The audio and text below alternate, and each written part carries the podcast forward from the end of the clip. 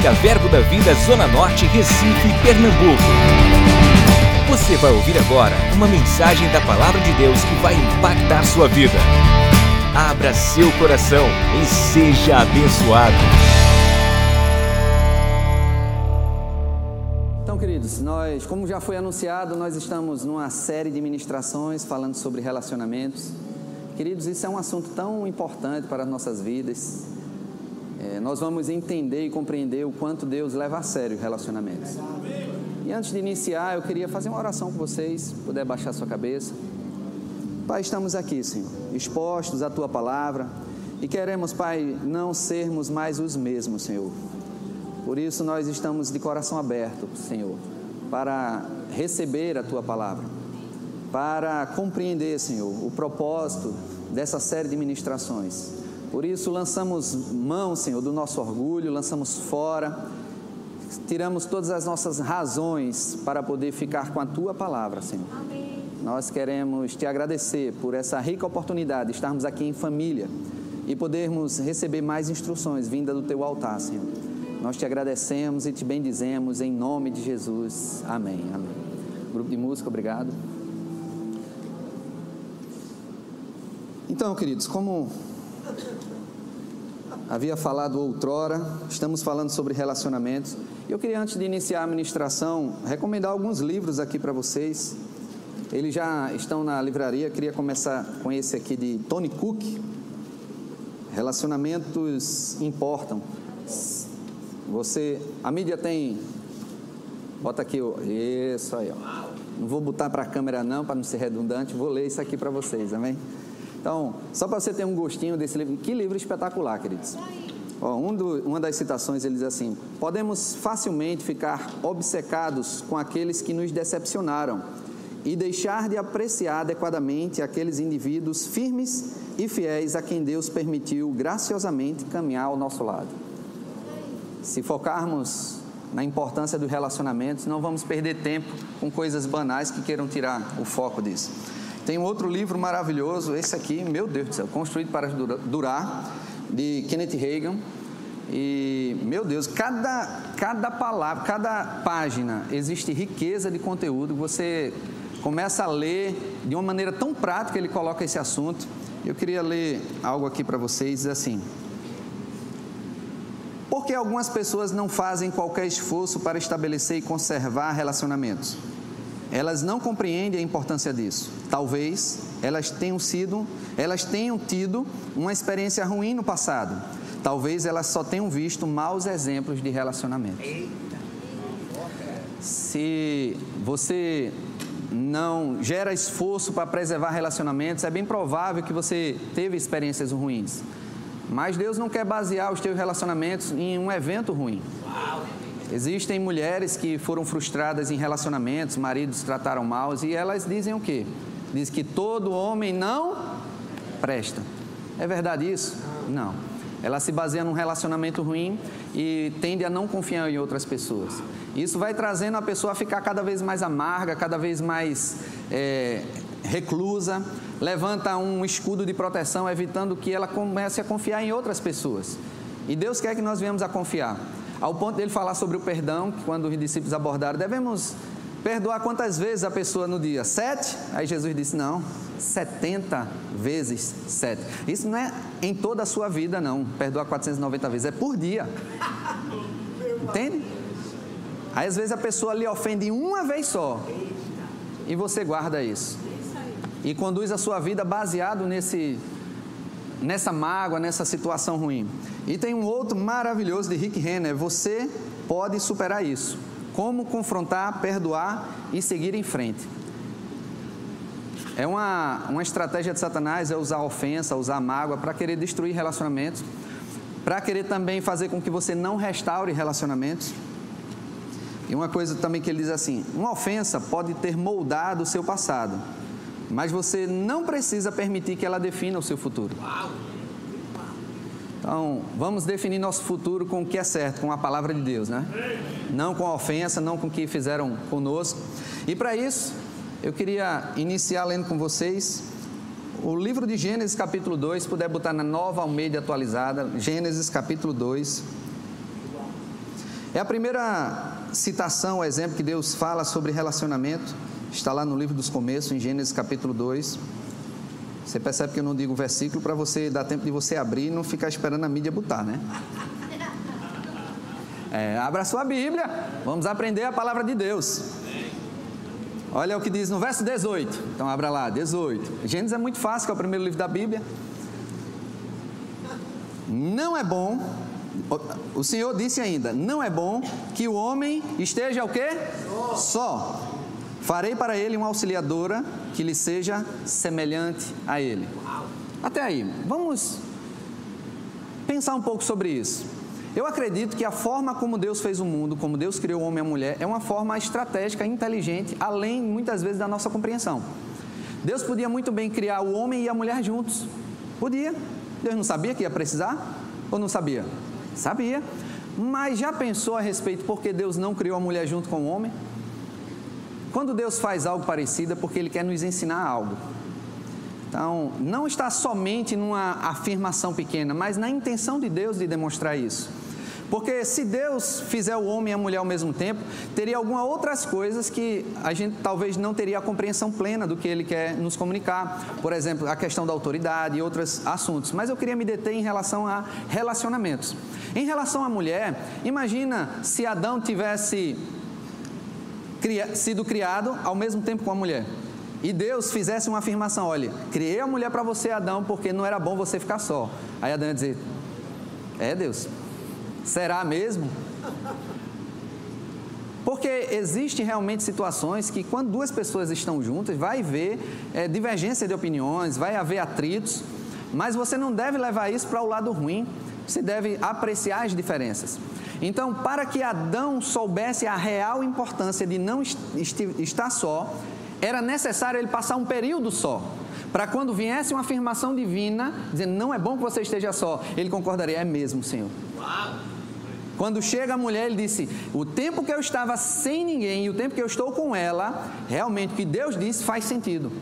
Para não ficar somente em palavras, em coisas que ele não praticou.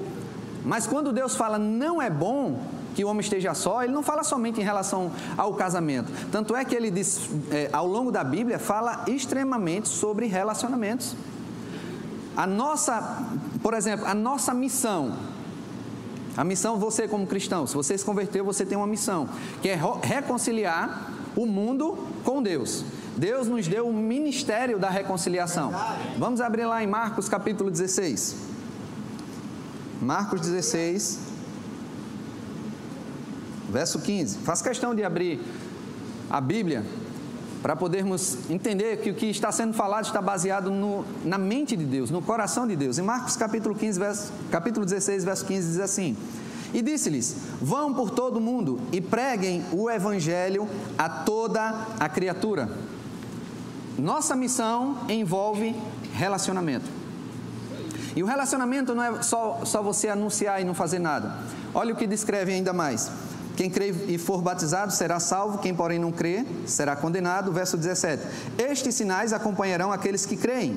Em meu nome expulsarão demônios, falarão novas línguas, pegarão em serpentes, e se beberem alguma coisa mortífera, não lhe fará mal. Se impuserem as mãos sobre os enfermos, eles ficarão curados. O que é que esses versículos também têm a nos ensinar? Que nossa missão não é só falar, não é só é, conversar com as pessoas, não é só avisar algo a elas, mas se relacionar com elas. Ao ponto de se elas tiverem alguma doença, você impõe as mãos. Ao ponto de se tiver um espírito maligno, você vai lá ter o contato com aquela pessoa. É necessário esse contato, é necessário essa união, é necessário você estar juntos. Um, um, um, dos exemplos que me marcou quando eu era novo convertido, isso me evitou que eu me afastasse do Evangelho. Na verdade, não do Evangelho, mas da igreja, que consequentemente poderia me afastar do Evangelho. Teve dias que eu acordei sem vontade de ir para a igreja. Teve dias que eu acordei sem vontade de assistir culto, porque a, a palavra que estava sendo ministrada logo no início, é, em alguns momentos, eu não estava mais recebendo. Estava batendo no meu coração e voltando. Era o problema da palavra? Não, era o problema da terra do meu coração. Isso fazia com que eu não tivesse ânimo de vir para a igreja. Mas eu lembrava de um exemplo que um pregador disse, que uma vez um membro de, fiel de uma igreja estava sem se congregar e o pastor foi visitar ele. E ao visitar ele, ele ficou impressionado com a visita, chamou o pastor para entrar, mas o pastor não deu nenhuma palavra. Sentou-se no sofá perto da lareira e, e aquele membro que não estava indo para a igreja esperando que o pastor falasse alguma coisa, e o pastor só olhava para aquela lareira que estava acesa. E o pastor pegou aquele varão de ferro e afastou uma brasa das demais. E ficaram mudos os dois, o, o membro olhando para o pastor sem entender nada. E quando ele começou a observar aquela brasa que foi afastada das demais, começou a ficar escura. Aquele brilho começou a diminuir. Aquele amarelo, aquele laranja vívido, nítido, começou a dar lugar a uma fuligem cinza e escura, ao ponto de enegrecer ela aos poucos. Mas depois aquele pastor pegou novamente aquele bastão de ferro e jogou novamente aquela brasa de volta para as demais. E imediatamente aquela brasa voltou aquela luz, voltou a, a brilhar novamente. E aquele jovem que estava afastado da igreja, ele olhou para o pastor e disse: Obrigado, pastor, pela mensagem. Estarei no próximo culto. Queridos, a gente não sabe o impacto que tem de o real impacto, podemos até perceber, de estarmos aqui congregando. De estarmos nos relacionando. Às vezes você entra, acha que não faz nada. Ah, eu não sou obreiro, eu não falei com ninguém, só sentei no meu lugar. Só a tua presença aqui faz com que esse local brilhe. Só o teu sorriso, só o teu ânimo. Você sabia que o grupo de louvor muitas vezes reflete a alegria que você está refletindo? Amém. Se tiver pessoas assim, ó, você começa a transmitir um sinal que começa a é, passar para outra pessoa um mal-estar, mas quando você está animado, feliz, a pessoa começa a, a ficar feliz. Experimenta chegar num local onde está todo mundo fechado e dá, começa a dar uma risada. Amém. A pessoa começa a abrir o um sorriso. É verdade. É contagiante. Então você deve vir aqui não só para ter a sua presença, o seu calor, mas também para você gerar algo nas pessoas. Um outro ponto em relação ao relacionamento, Jesus uma vez foi perguntado, né, por um dos fariseus e disse: "Qual é o principal mandamento, Senhor Jesus?" E ele disse, vamos abrir lá. Essa passagem está lá em Marcos e também em Mateus. Deixa eu ver qual que eu vou ler para vocês. Vamos em Marcos capítulo 12. Já que você está em Marcos. Então vimos que a nossa missão ela tem a ver com relacionamento. E a nossa e o maior mandamento também tem a ver com relacionamento. A partir do verso 28.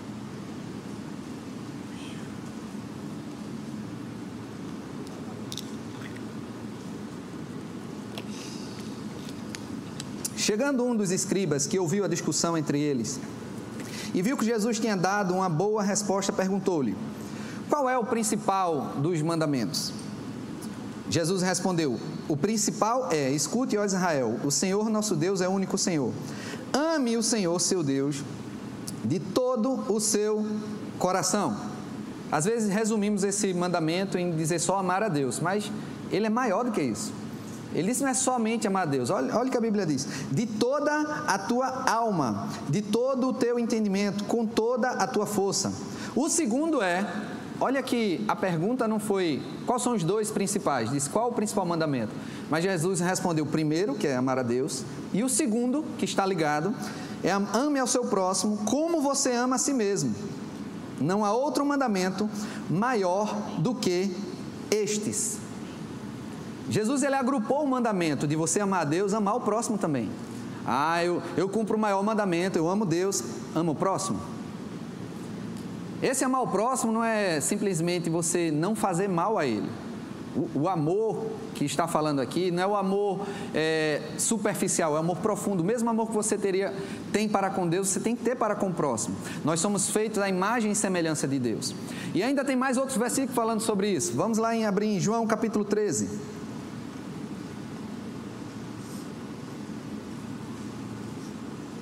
No verso 34.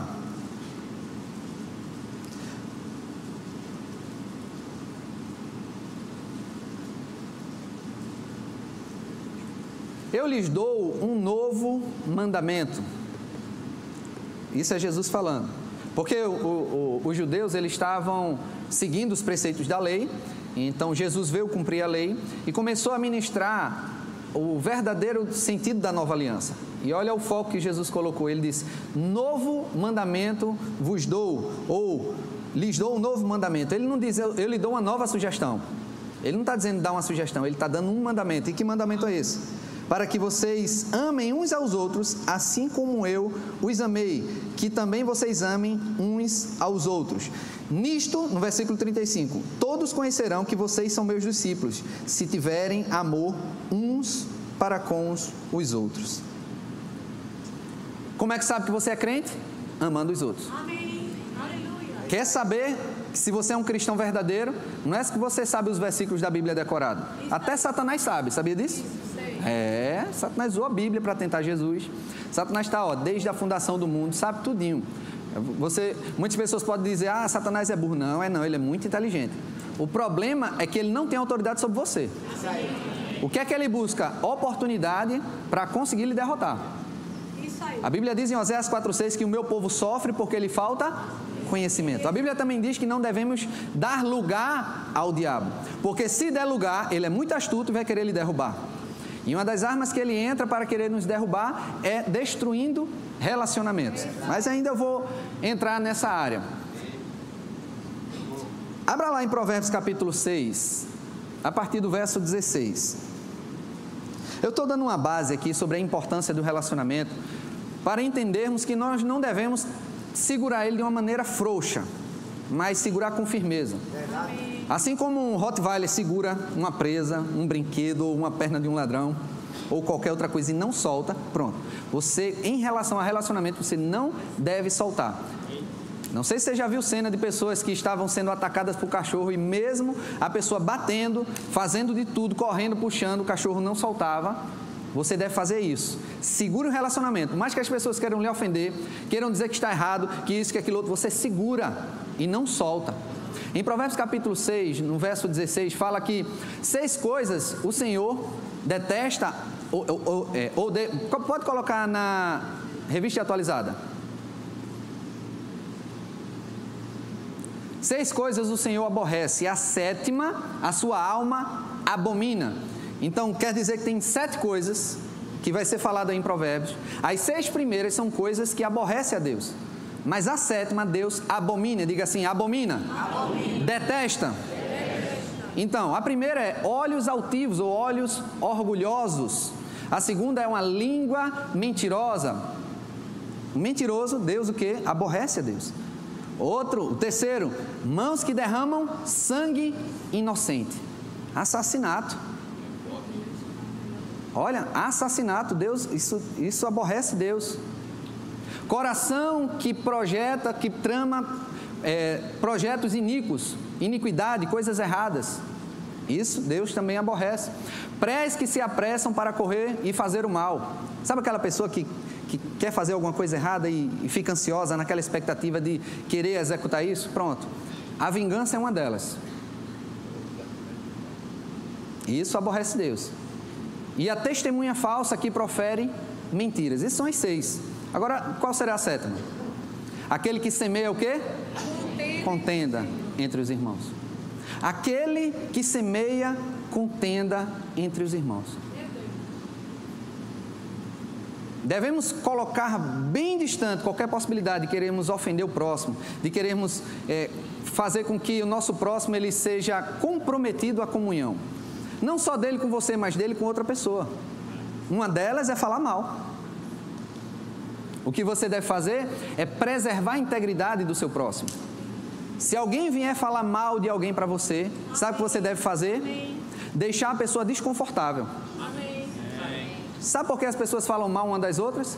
Porque sempre tem um ouvido que deixa a pessoa confortável. Sabe o que você está fazendo? Você está estimulando aquela pessoa a ser abominável para Deus. Você está sendo um instrumento. Corta. A fofoca, o mexerico, a Bíblia diz que são doces bocados, são deliciosos. A Bíblia reconhece isso, que uma fofoca é algo agradável de se ouvir. Mas você tendo esse conhecimento, o que, é que você vai fazer? Eu me privo disso que é agradável para não aborrecer Deus, para não fazer com que o meu irmão peque ainda mais. Então, o problema não são somente as pessoas que falam mal, são os ouvintes que querem receber isso. E você deixa ser contaminado. Você quebra. É, muitas pessoas matam a influência de outras falando mal. Eu estava dando um exemplo ao pastor Edgley sobre. Olha, uma coisa bem simples, tá? Antes de eu, de eu vir para o verbo, um, uma das pessoas que liam Kenneth Reagan, né? Tanto pai quanto filho, se você vê nos livros, Kenneth é ponto Reagan é o pai e Kenneth W. Reagan é o filho. E ele só teceu um comentário, ele disse, eu não gosto dos livros de Kenneth Reagan filho, gosto mais do do pai. Ou seja, elogiou um, diminuindo o outro. Eu não tinha conhecimento, li os livros, né? Mas eu não percebi, mas por causa daquele comentário ruim, eu criei uma barreira, uma versão para os livros de Kenneth Reagan Jr. E queridos, que cada livro ele tem. Esse aqui é extraordinário. Inclusive, já vou trazer um, um spoiler aqui para vocês. Vamos ter um projeto com os líderes e liderados aqui da igreja, da leitura desse livro. Então, no final de maio, o Verbo Shop vai estar disponível esse livro para os obreiros. Amém? Se você não é obreiro, perdeu. É, de, per, obrigado. Deixou de ganhar essa oportunidade de vai ficar com 50% para você, para essa, essa ação que nós vamos fazer. Amém? Então, se você deseja adquirir, adquira logo, porque pode acabar. Se você não é obreiro, se você é obreiro quiser aguardar até o final do mês, você vai conseguir adquirir. Agora, quando lançar, faça o seguinte: vá logo. Para não chegar, e pastor, e o meu? Eu digo, tiveram pessoas mais rápidas. Amém? Então, esse é um dos livros maravilhosos. Quando você lê, você começa, seu coração começa a arder desde a primeira página. Amém. E eu coloquei uma barreira, por quê? Por causa de um comentário de alguém. Essa pessoa ela não tinha raiva de Kenneth Reagan Jr. Ela não tinha mágoa de Kenneth Reagan, mas as palavras dela não, não tiveram sucesso. Fizeram com que criasse uma barreira dentro de mim. Então nós temos opiniões a, respeito de outras pessoas. Temos. E muitas vezes somos mais corajosos em tecer opiniões aonde? Não, agora é assim. Nas redes sociais, porque ninguém está ali vendo. Quando eu era pequeno, para eu chamar palavrão com alguém, eu precisaria ter muita coragem, porque a pessoa podia vir na briga. Agora na internet, você pega seu filho jogando aqueles joguinhos de tiro, é palavrão para um lado, palavrão para o outro, o menino tem nem idade. Vai chamar palavrão na frente do outro? Não chama. Mas no jogo é, é descarado. E tome cuidado com seus filhos. Viu? Se eles tiverem esse mau comportamento, comece a reprovar logo desde cedo. Amém. Porque se torna um hábito Amém. e vai ser natural para eles. Eu estava uma vez num, num, num jogo de futebol e tinha várias crianças e tinha uma das crianças que chamou um nome feio, não era um palavrão, era um nome feio. Estava no intermediário. Deu aquele choque, eu digo, ei rapaz! Aí eu digo, eita, ele tem pai, ó. Desculpa, foi natural. Se seu filho vinha falar besteira do meu lado e minhas filhas estiverem juntas, eu não quero que elas ouçam isso. Fique chateado comigo, mas eu vou preservar minhas filhas. E vou dizer a ela, o que ele está fazendo é muito feio. Fique chateado com a situação, não com o pastor. Amém? Mas não estou dizendo que não devemos ter tato, né? Eu estou dizendo que isso foi de uma forma natural. Podia ter tido tato. Vem cá, meu filho, vem cá. Senta aqui. Olha, titio vai ensinar algo para você. Mas, gente, eu sou. Saiu. E devemos entender que nós não somos perfeitos, seus pastores não são perfeitos. A gente vai fazer, falar coisas que talvez não sejam do seu agrado. Mas o que é que vai acontecer? Você vai ter que relevar, seu nível de tolerância tem que aumentar. Eu vou, vou lhe dar um exemplo. Pegar o jogo de futebol. É, os que me conhecem sabem a minha habilidade artística de jogar. Que risada é essa? Que constrange é a risada. Jogo muito, né? Tá eu participo muito do jogo. Só para você ter ideia, quando era pequeno eu tinha vontade de comprar a bola. Porque aí todo mundo ia me chamar para jogar, porque dono da bola joga sempre, né? E depois de muitos meses sem jogar, apareci no jogo de futebol dos cristãos e da igreja, tem uma reunião, e eu fui lá. Só que interessante, queridos, é que o nível de expectativa da turma era baixo em relação ao meu, meu talento. Claro, porque sabe, ah, o pastor faz tempo que não joga, sabe a realidade. Eu entrei no jogo e eu fiz um gol e meio. É porque a bola estava quase dentro, eu só dei um toquezinho assim, aí entrou. Aí eu dividi com o pastor Rodrigo o, o mérito do gol. E assim, foi tão bom porque, por causa do nível de expectativa não ser tão alto em mim, as pessoas tinham mais misericórdia. Então eu perdi a bola. Eu também não sei se é por causa do amor e o carinho por ser pastor, né? Me davam tanta bola no gol. E eu chutava, né? Ia, tentava. E eu fiquei assim tão animado porque ninguém reclamava comigo. Mas dava aquela força, aquele gás, aquela energia que me fazia eu ficar cada vez melhor. Isso me, me, me promovia, me ficava, eu me senti bem. Então o jogo foi tão suave, foi tão bom, tão prazeroso que eu voltei. Paguei a mensalidade, voltei. Só que no segundo tentativa de jogo, as expectativas que estavam lá embaixo começaram a aumentar. E na primeira jogada, primeiro lance, deram um, uma, um, uma bola para mim bem perto do, do, gol. E a culpa foi do meu alongamento, que eu não me alonguei tanto. Eu não alcancei a bola, eu já levei uma reclamação. Eu digo, podia ter um nível de expectativa ainda lá embaixo, né? Eita, pastor, quase, né? Mas, pastor! Mas, gente, eu compartilhar aqui, eu me senti tão mal. Meu ânimo foi lá embaixo. Eu comecei a render menos. Eu digo, eu tenho tanto potencial a ser desenvolvido. Mas a pessoa não queria me machucar, entende? Ela estava zelosa pelo jogo, tudo. Mas entende o, o que o que acontece quando você começa a não promover é uma cobrança, é boa para a gente. Não estou não tô desmerecendo nenhuma cobrança. Inclusive, o mentoreamento, ele vai estar tá ligado em você em relação ao seu caráter. Vai pegar com firmeza. Mas tô, só estou dando um exemplo de como um elogio ele tem mais efeito do que uma repreensão, do que uma crítica, podemos dizer assim. Porque a repreensão ela é salutar quando é de alguém que lhe ama, porque ela quer ter o crescimento. Uma crítica é de alguém que não gosta de você, porque ela está interessada nela mesma, porque você não fez do jeito que ela queria. Mas receba bem as repreensões. Então, o que é que eu estava pensando sobre isso? Eu, eu, disse, ó, eu não posso ficar cabisbaixo, não posso fazer com que meu jogo renda menos, porque senão ninguém vai me dar bola. Eu quero jogar, estou pagando. É, porque eu já joguei, rodei o campo todo, ninguém jogava a bola para mim. Mas graças a Deus pelos irmãos que eles têm muito amor e, e acreditam. E eu comecei a fazer o contrário, o quê? Comecei a elogiar o time. Quando eles erravam, eu era o primeiro a dizer, boa, quase que eu sabia como isso é importante. E o clima de murmuração, o clima de reclamação desapareceu. Porque você deve ser o primeiro a tentar quebrar essa rotina. Eu já participei de jogos que, quando um reclamava, contaminava o outro, que reclamava do outro, que reclamava. De... É de se murmurar, perde, viu? Já estou logo dizendo. Quando, quando começa o pessoal a murmurar, o time adversário até eu deixo.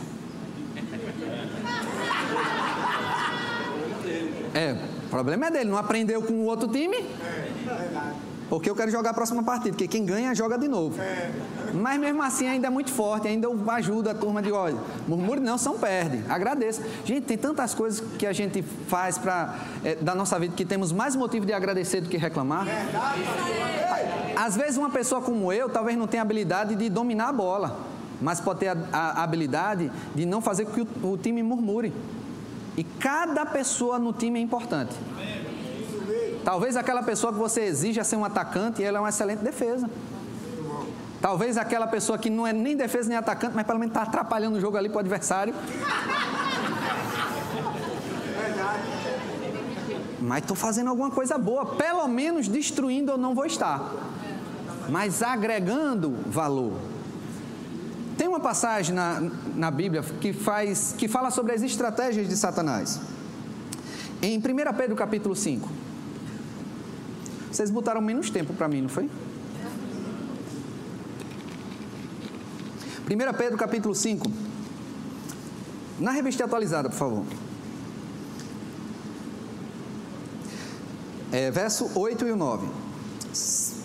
Diz assim: Sejam sóbrios e vigilantes o inimigo de vocês. Está na, na, ah, é porque eu estou lendo na, na revista atualizada. Vou ler aqui.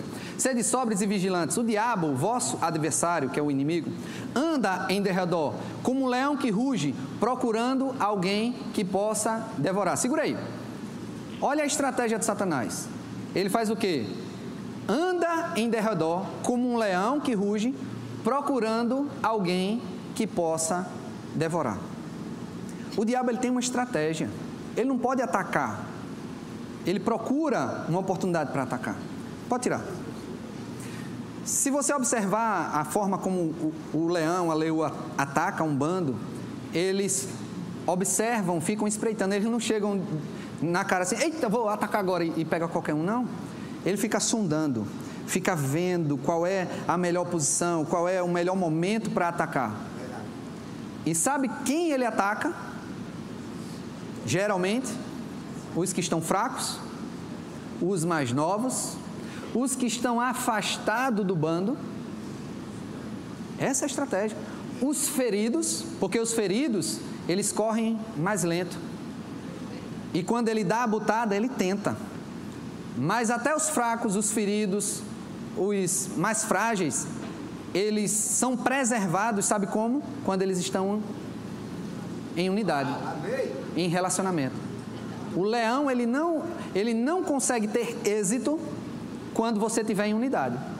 Rebeca falou algo interessante no, no culto de quinta-feira. Ela disse que os guias turísticos lá da África, por exemplo, falam para os turistas: fiquem juntos. O leão está ali pertinho, fiquem juntos. Porque no instinto do leão, quando ele vê um bando, ele não vai querer atacar. Mas se você ficar sozinho, a natureza dele é ir lá e lhe perseguir e lhe pegar.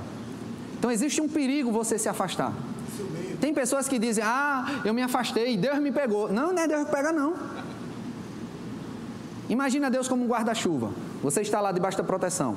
Não é Deus que sai, é você que sai da proteção. E quando você sai, você fica exposto. E qual é o momento mais seguro? É quando você está junto. Talvez você não saiba muito da Bíblia, talvez você não tenha tanta maturidade, mas por você estar perto de pessoas, você vai crescer, você vai desenvolver, você vai estar junto. Só que o pior é que tem pessoas que querem sair de relacionamentos começa a minar esse relacionamento. Eu anotei uma frase que veio ao meu coração, que veio ao meu coração, eu vou ler para vocês, mas é um pouco dura. Quando alguém lhe ofende, entende que, para você entender o contexto, o diabo está à procura de quem? Do ofendido, do fraco, do machucado, do que está se afastando de relacionamentos. Então você é uma presa fácil. Então ele já fica de olho. O que é que ele vai fazer? Ele vai querer dar mais outra bocanhada para ferir você, para você ficar mancando cada vez mais. Então, quando alguém lhe ofende, pode ser que a pessoa não estivesse com o diabo, mas você tenha trazido ele.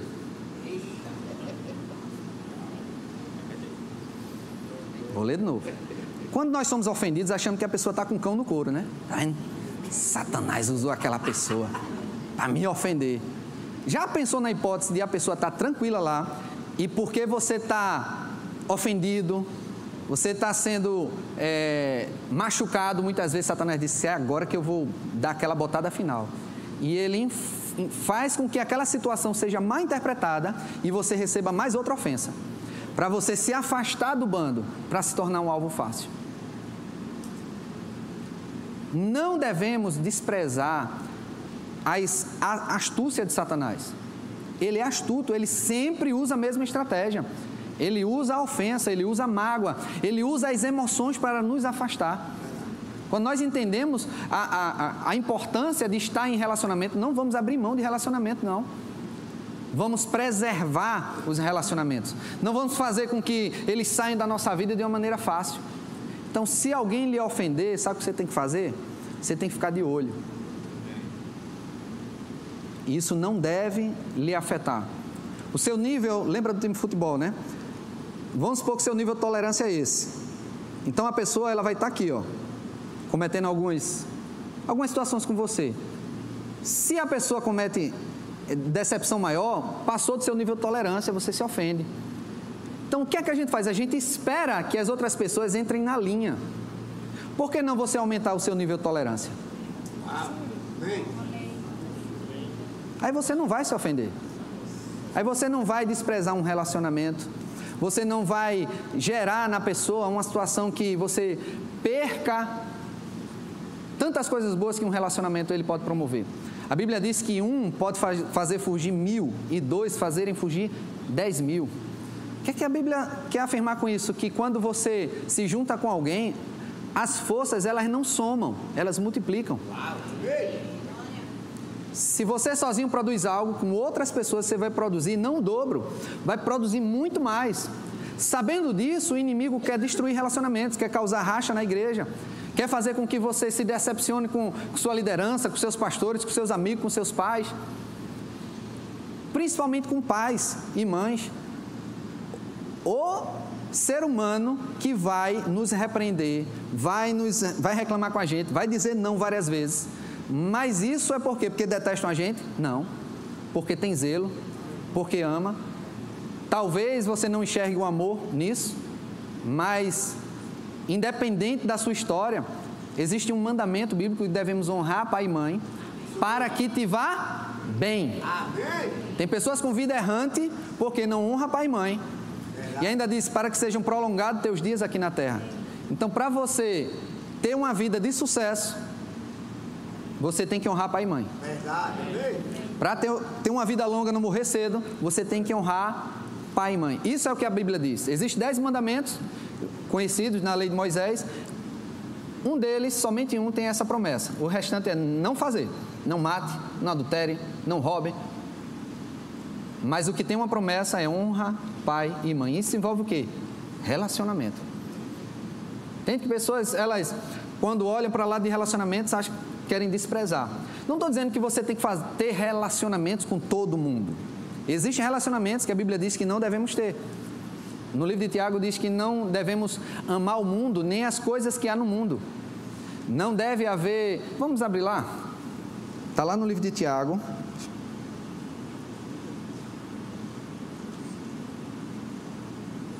Deixa eu achar aqui, tá? Só um minuto.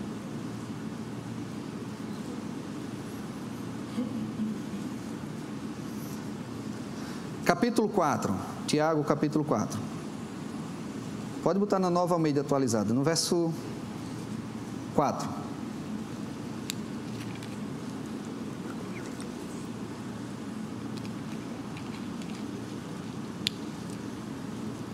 Diz assim: Gente infiel, vocês não sabem que a amizade do mundo é inimizade contra Deus?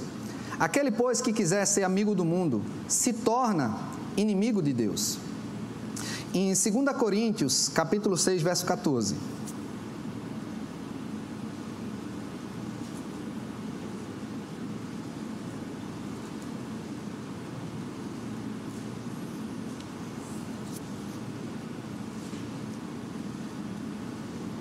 Não se ponha em julgo desigual com os descrentes 2 Coríntios 6,14. Pois que sociedade pode haver entre a justiça e a iniquidade?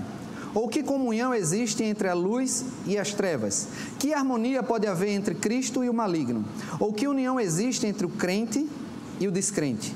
Que ligação há entre o santuário de Deus e os ídolos? Porque nós somos santuário de Deus vivo, como próprio como ele próprio disse: habitarei e andarei com eles, serei o seu Deus e eles serão o meu povo. Então devemos considerar que nós não somos normais. Como assim? Somos santuários de Deus. Você não pode expor o santuário de Deus a uma amizade incrédula, uma amizade injusta, uma amizade é, que vai deteriorar você. Existem relacionamentos que são saudáveis, mas existem relacionamentos que vão contaminar você que vão fazer que você se afaste de Deus, afaste da presença de Deus, afaste dos princípios divinos. E isso a Bíblia garante, ó, esse tipo de relacionamento você não deve ter. Mas você não pode julgar todos os relacionamentos. Chega aqui na igreja, é um relacionamento infiel? Não. Às vezes a, a, queremos julgar a pessoa como um, um joio, né? Tem um, o trigo e o joio. Se você não conhece, Jesus fala essa diferença né, entre o trigo e o joio. Muitas vezes queremos julgar nosso irmão como um joio. Não, às vezes ele é um trigo novo. Porque o joio ele é muito parecido com o trigo. E o trigo novo, ele pode parecer com joio e você não perceber. Nós estamos em constante crescimento. É muito fácil você querer que as outras pessoas mudem, mas quando começamos a observar, olhar para o espelho da palavra, começamos a nos medir, a nos moldar e entendermos que quando nós mudamos, nós mudamos ao nosso redor. Se você muda, você muda os outros. Uma das, uma das situações que pode ocorrer muito se você é casado, você vai ter situações que não vai gostar de seu cônjuge. Vai, e cada vez mais você vai aumentar a raiva. Mas lembre-se, o maior causador da raiva do seu cônjuge é você. Isso aí. Que revelação! Grande, Pura verdade. Já ouviu aquela expressão? Quem, quem veio primeiro, o ovo ou a galinha? Não, é a galinha, o ovo. Aí, quem reclamou primeiro? Ah, foi ela, mas ela reclamou por causa dele. Não, mas ele reclamou por causa dela. Mas ela fez aquela reclamação porque ele fez isso.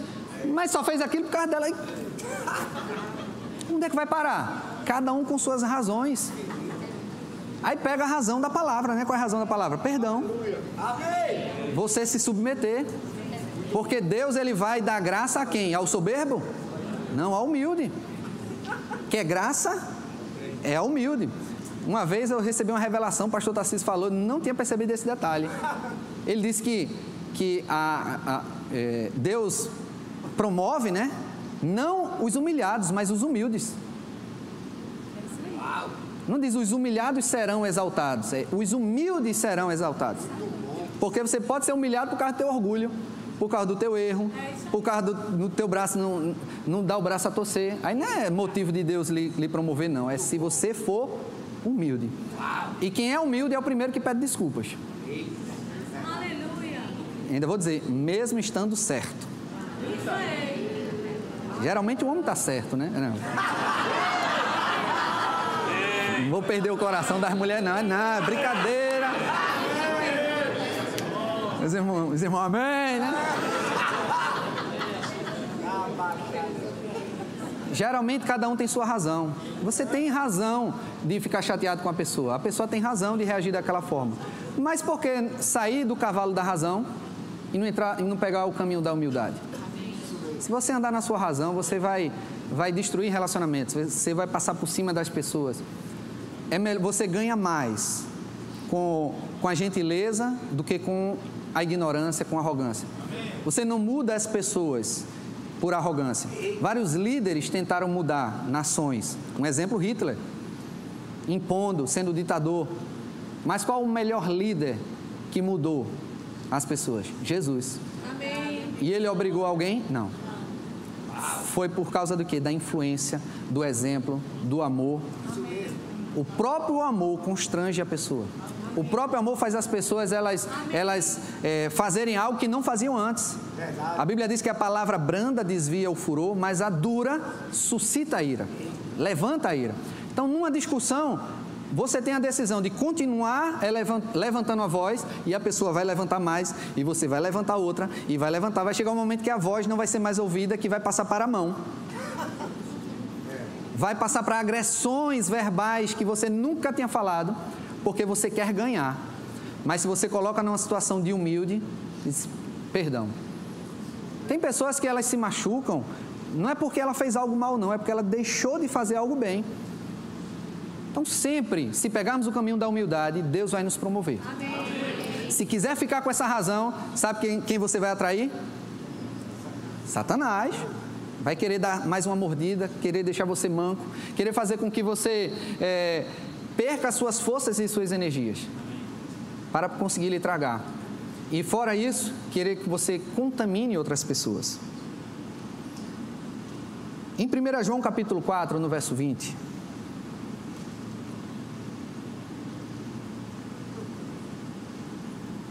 Tão sério a questão de relacionamento que a palavra de Deus nos confronta. Você não pode agir de qualquer jeito, conhecendo as Escrituras.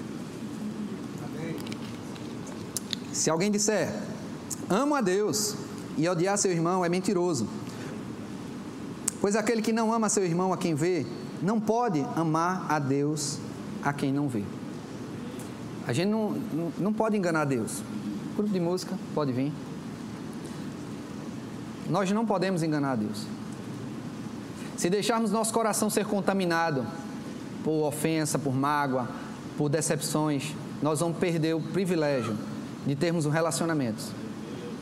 E até nesse livro de Tony Cook, Relacionamentos Importam, você vai ver o quanto o ministério do apóstolo Paulo cresceu e desenvolveu porque ele construiu relacionamentos. E tem algo muito interessante no final desse livro, Construídos para Durar, um exemplo que Kenneth Reagan Jr. falou, e eu quero compartilhar com vocês.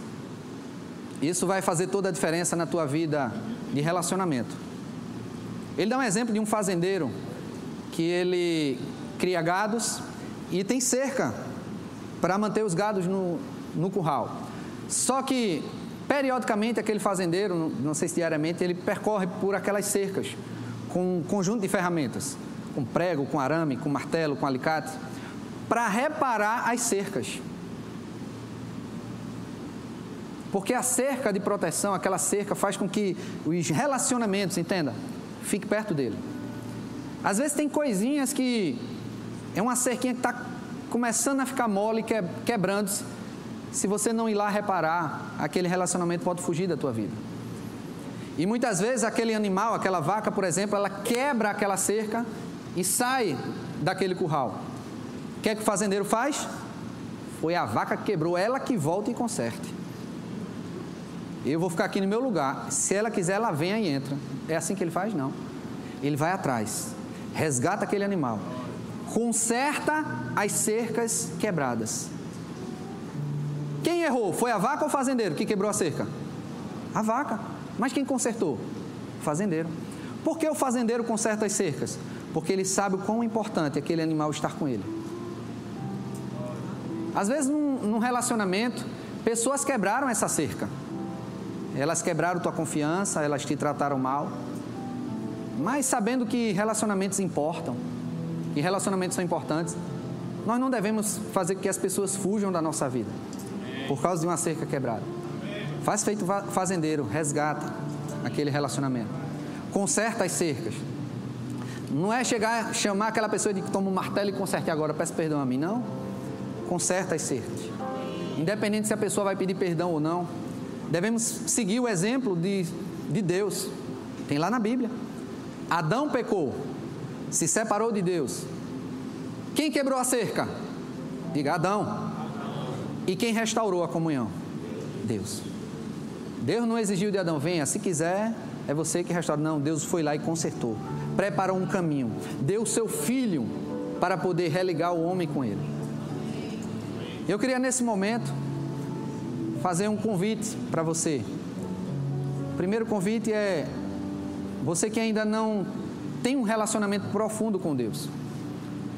A Bíblia fala sobre você entregar a sua vida ao senhorio de Jesus Cristo. Você se converter do seu caminho que você está atual e entrar no novo e vivo caminho, que é o caminho da palavra, o caminho de Jesus.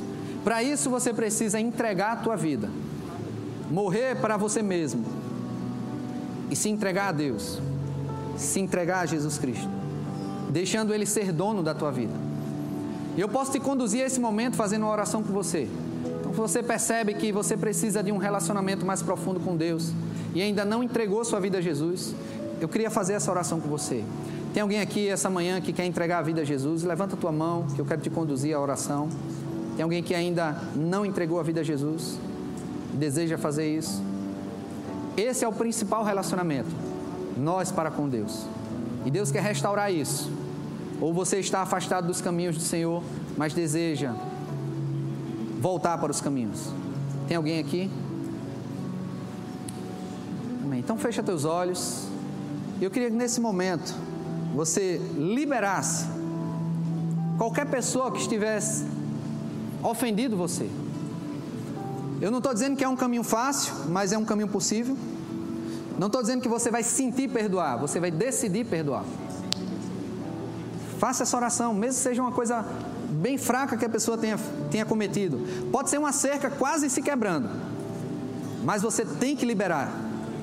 Qualquer pessoa que tenha lhe causado algum mal, libere essa pessoa, abençoe essa pessoa, e você vai ver o poder e a graça do Espírito Santo operando sobre a tua vida. Pai, eu apresento diante de você, Senhor, cada pessoa presente aqui, as pessoas que estão nos assistindo pela internet. Eu oro, Pai, por uma maior graça sendo liberada neste momento, para unir com a fé dos meus irmãos, de superar esses desafios, de restaurar relacionamentos. Pai, dá sabedoria a cada um, de aumentar a sua tolerância, de aumentar a sua misericórdia e de compreender, Senhor, que existem caminhos melhores do que o caminho de destruir relacionamentos, de se afastar de relacionamentos. Pai, eu te agradeço pela tua graça pelo teu favor, pela tua bondade para com nossas vidas. Aleluia. Obrigado.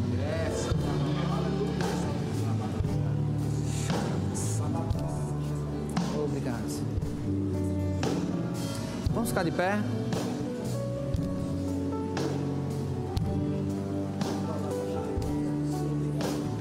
Vamos adorar a Deus. Deixar com que essa presença ela permaneça trazendo transformação em nossas vidas. Adquira já em nossa livraria CDs, DVDs, livros, camisetas e muito mais.